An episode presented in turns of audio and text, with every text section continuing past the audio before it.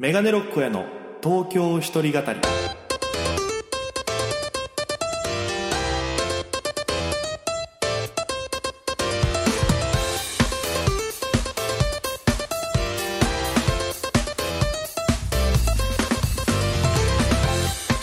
さあ始まりました。メガネロックへの東京一人語り。パーソナリティは私県出身で現在東京でフリーのピン芸人として活動しております。メガネロック大家です。この番組は大都会東京へ口先一つで乗り込んだ沖縄芸人の一人語り。コロナ不況揺れ動く時代。それがどうした？メガネロック大家が聞かせる本音の東京お笑い物語が始まります。ということで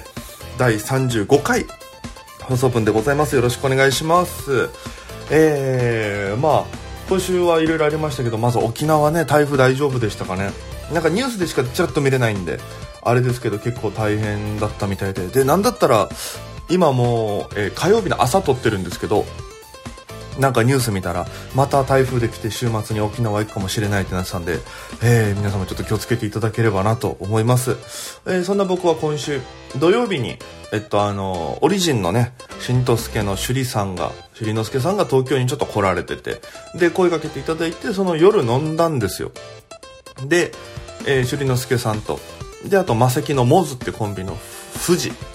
富士さんね、えーと、えー鉄筋ビビンバ。オリジンの若手の子ですね。であと下北グリップってところで、えー作家やってる夢丸さんって方とあとトゥインクルコーポレーションっていう元ラーメンズさんとかマチュラピンクさんとかが所属してるトゥインクルコーポレーションのマネージャーさんが沖縄の方みたいで。でその方とみんなで飲むっていうのがちょっと下北でありまして。でいろんなつながりとかできてめちゃくちゃ楽しい日ででなんかその時鉄筋ビビンバが、えアンダー25だったかな？なんか25歳以下のお笑いの大会の1回戦を受けた後だったんでその飲み会の流れであの結果が出た時に僕がまあちょっと結果発表させていただきましてやったって言ってるのを動画で撮ってたりとかなんかすごいああ初々しいなと思いながら えーいい夜を過ごしました。なんか来月7月1日月曜日、あ、土曜日に新とすけさんが東京でライブやるかもみたいな話してたんで、えー僕も一応お手伝いで行く予定なので、ね、ちょっと気になる方は7月1日土曜日、えーぜひ東京近郊の方は、えースケジュール開けていただければなと思いますので、よろしくお願いいたします。ということで、えー今週も、えー20分ぐらいですかね、お付き合いよろしくお願いいたします。さあ、今週もメールテーマ募集しております。えー今週のメールテーマは、ちなさんいきますよ。ディズニー。いいですね。多分いい感じでかかったと思います。僕この間このエコーの部分聞いたら、あの、失敗だったんですけど、その、左からシって聞こえてきて、右からパイって聞こえてくる、その、イヤホンのいいとこ取りみたいなのをしてるね。の聞こえてめっちゃテンション上がりましたからね。えーディズニーでございます。えー、募集もかけまして、何通かいただいてるんですけど、まあなんでこれのテーマにしたかっていうと、僕があの、先日初めて人生初のですね、ディズニーランドに行ってまいりまして、楽しかったですね。1ヶ月前からね、友達みんなで計画していこうってなってて。で、その日が金曜日だったんですね。えー、行ってきました。豪雨でした。あの、ほら、梅雨東京も入ったんですけど、その、晴れてたんですね、数日は。でもその僕がディズニーに行く日だけ、えっと、災害級の大雨という、その沖縄に台風が当たる流れで、あの何、梅雨前線かなんかがあったんで、停滞前線みたいな。それの影響で大雨で災害級の降るって言われてる中行ってまいりまして。で、まあそれも、まあ友達と集合したのが朝9時過ぎぐらいに新宿集合して東京駅行って。で、東京駅から舞浜、京葉線っていうのに乗って舞浜行って。で、舞浜降りたらもうすぐ右側こうぐーっと歩いていったらディズニーランドがあるんです。で、ちらほらお客さんはいるんですけど、みんな傘さしてるんですけど、もうなんかすごい飛ばされそうになってるんです、強風で。で、これちょっと傘無理だなってなって傘閉じて。で、あの、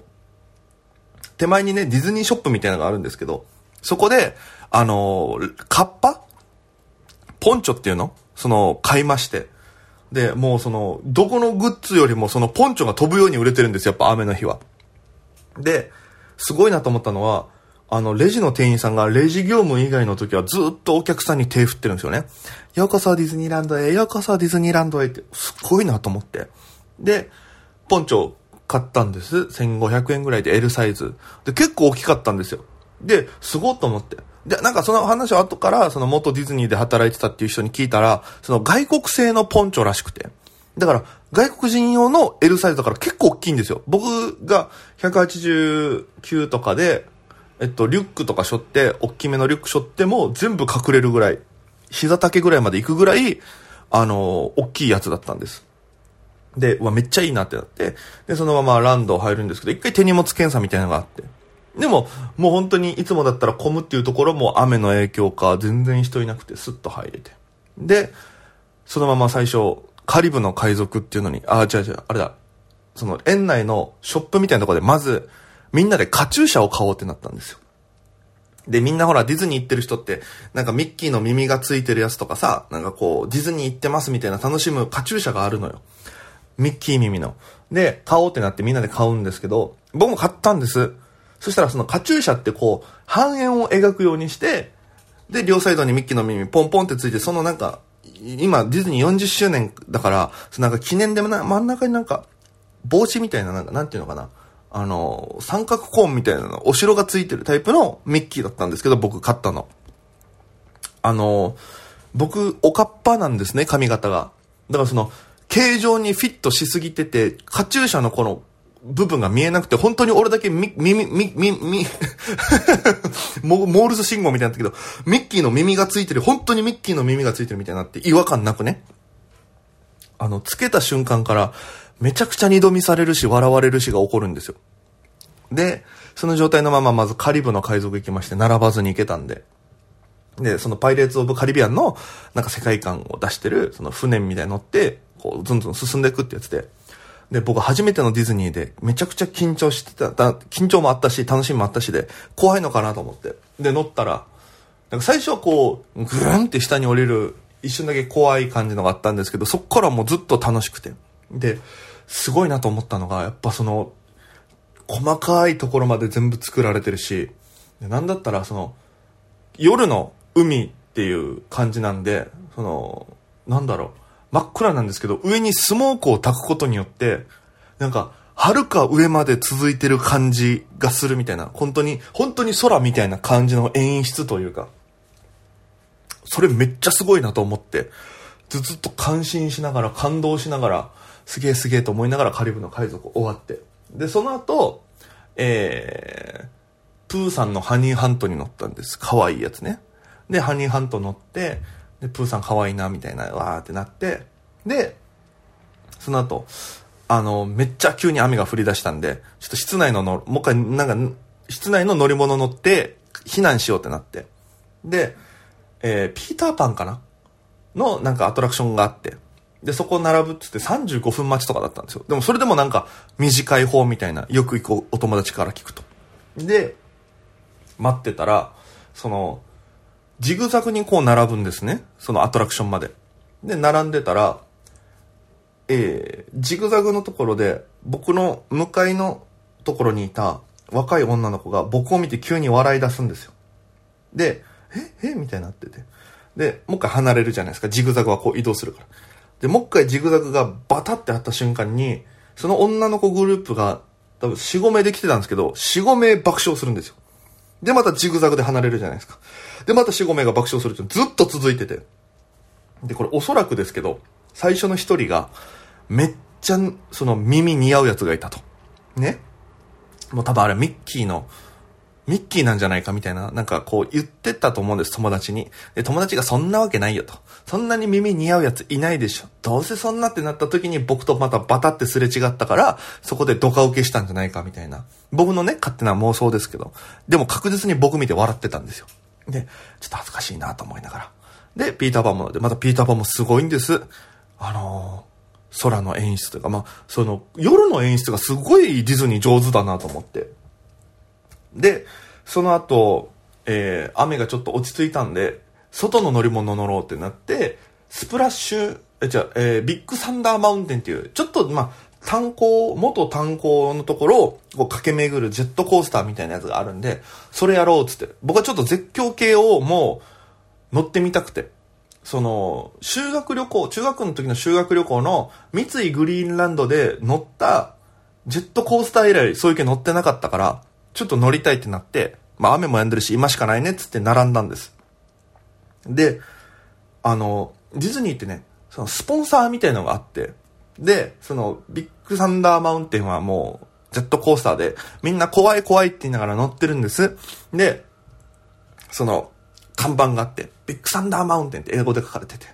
で、その下に supported by みたいな、第一生命って書かれてるんですよ。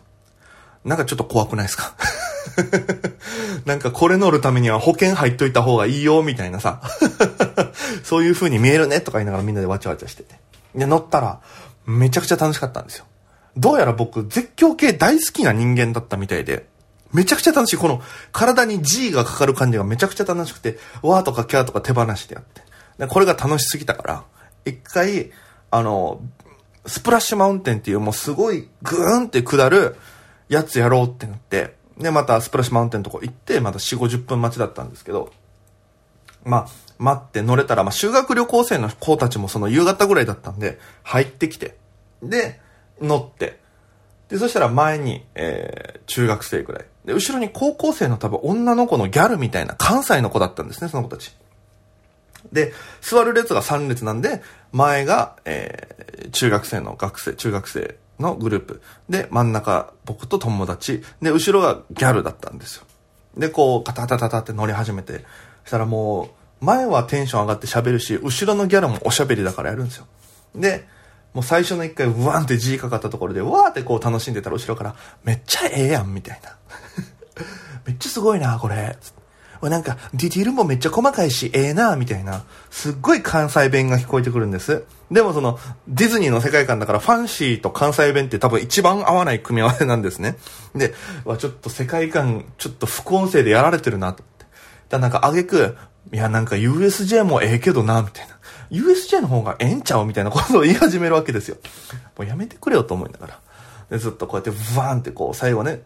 勢いよくスプラッシュで下るところとか、水もバッシャンかかるんですよ。で、楽しかったなと思って。で、こう、こう出入り口が詰まると、ちょっとまた、えー、乗ってるのが乗り物止まって、で、また動いて止まってを繰り返すんですけど、ずっと後ろで関西弁が、めっちゃすごい。USJ よりすごかったかもしれんって言うんですよ。でも、まだ周りはそのディズニーの世界観が、なんか、ありがとうみたいなことをずっとやってるのに、関西弁聞こえてきて、うわ、もういい、最悪だわと思って。で、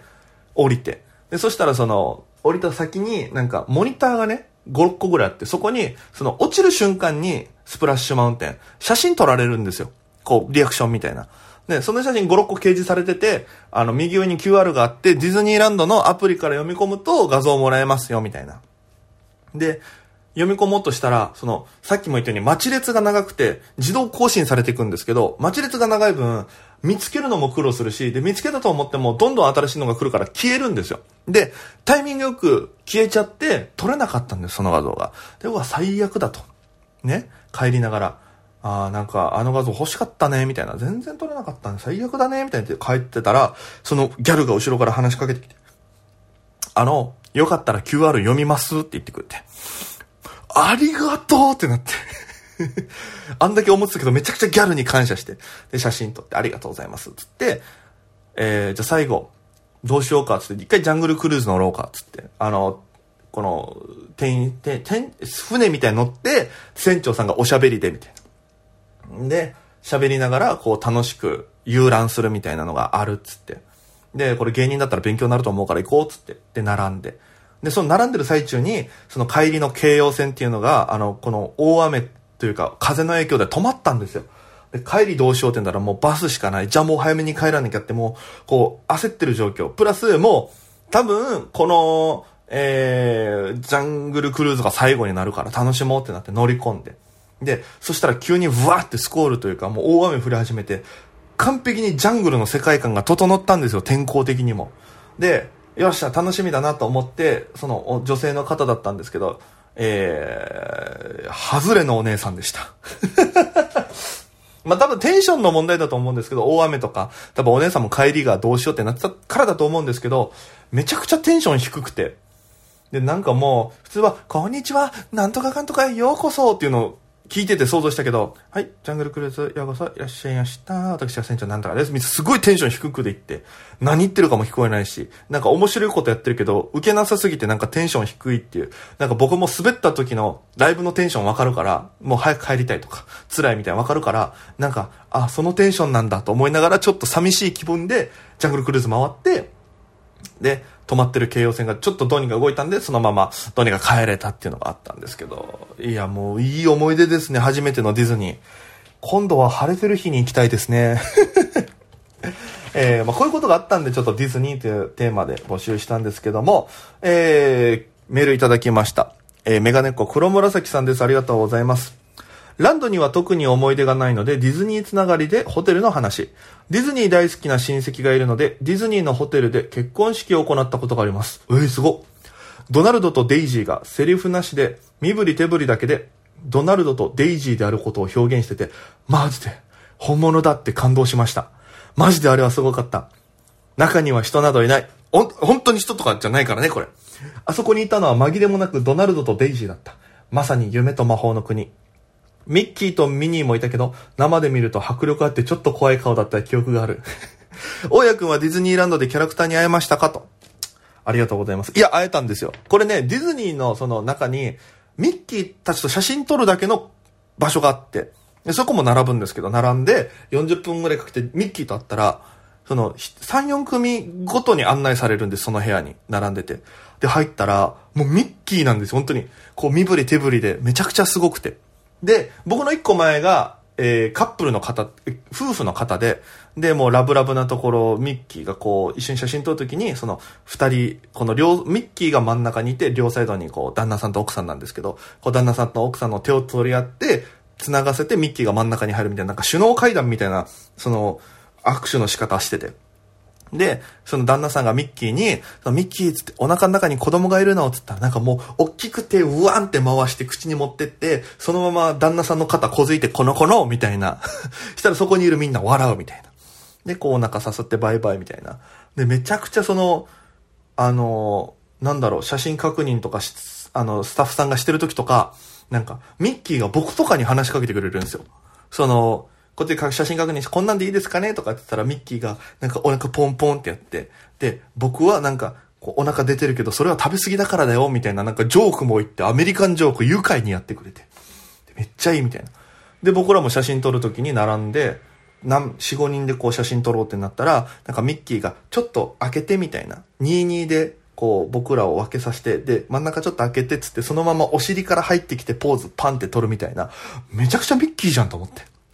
で、僕もそのミッキーの頭つけてて違和感ないの見て、なんか、すごいなんか君友達だね、みたいな感じのテンションで来たりとか、めちゃくちゃ嬉しかったですね。ハグした時もすごい楽しかったし。いや、ミッキーと撮れたんでね、あれ、ファン差がエグいですね、ミッキーは。ええーえー、ありがとうございます。もう。えー、米山さんからもいただきました。えー、ツイッターからですね。小さい頃に行ったきりなので思い出としてところどころ。初めて行ったディズニーは忘れもしない3月下旬のみぞれ。とはいえ天気のえー、悪い中でも美しくそびえ立つシンデレラ城。笑顔で出迎えてくれたキャストさんと誘導してくれたバスツアーの添乗員さんのお姿と。まあいいですね。だから僕が行った人似てますね。僕はもうあの帰りすごい大雨で、えー、シンデレラ城が見えなくなるぐらい大雨でした。えー、そして、あかねさんからは感想メールもいただいております。ありがとうございます。今回も、まあ、前回の放送でちょっとメール紹介したんで、今回も読んでいただきました。大家さんの声、心地よすぎてずっと聞いてられるとありがとうございます。ぜひね、お友達にも布教していただいて何回でも聞いていただければなと思います。ということで、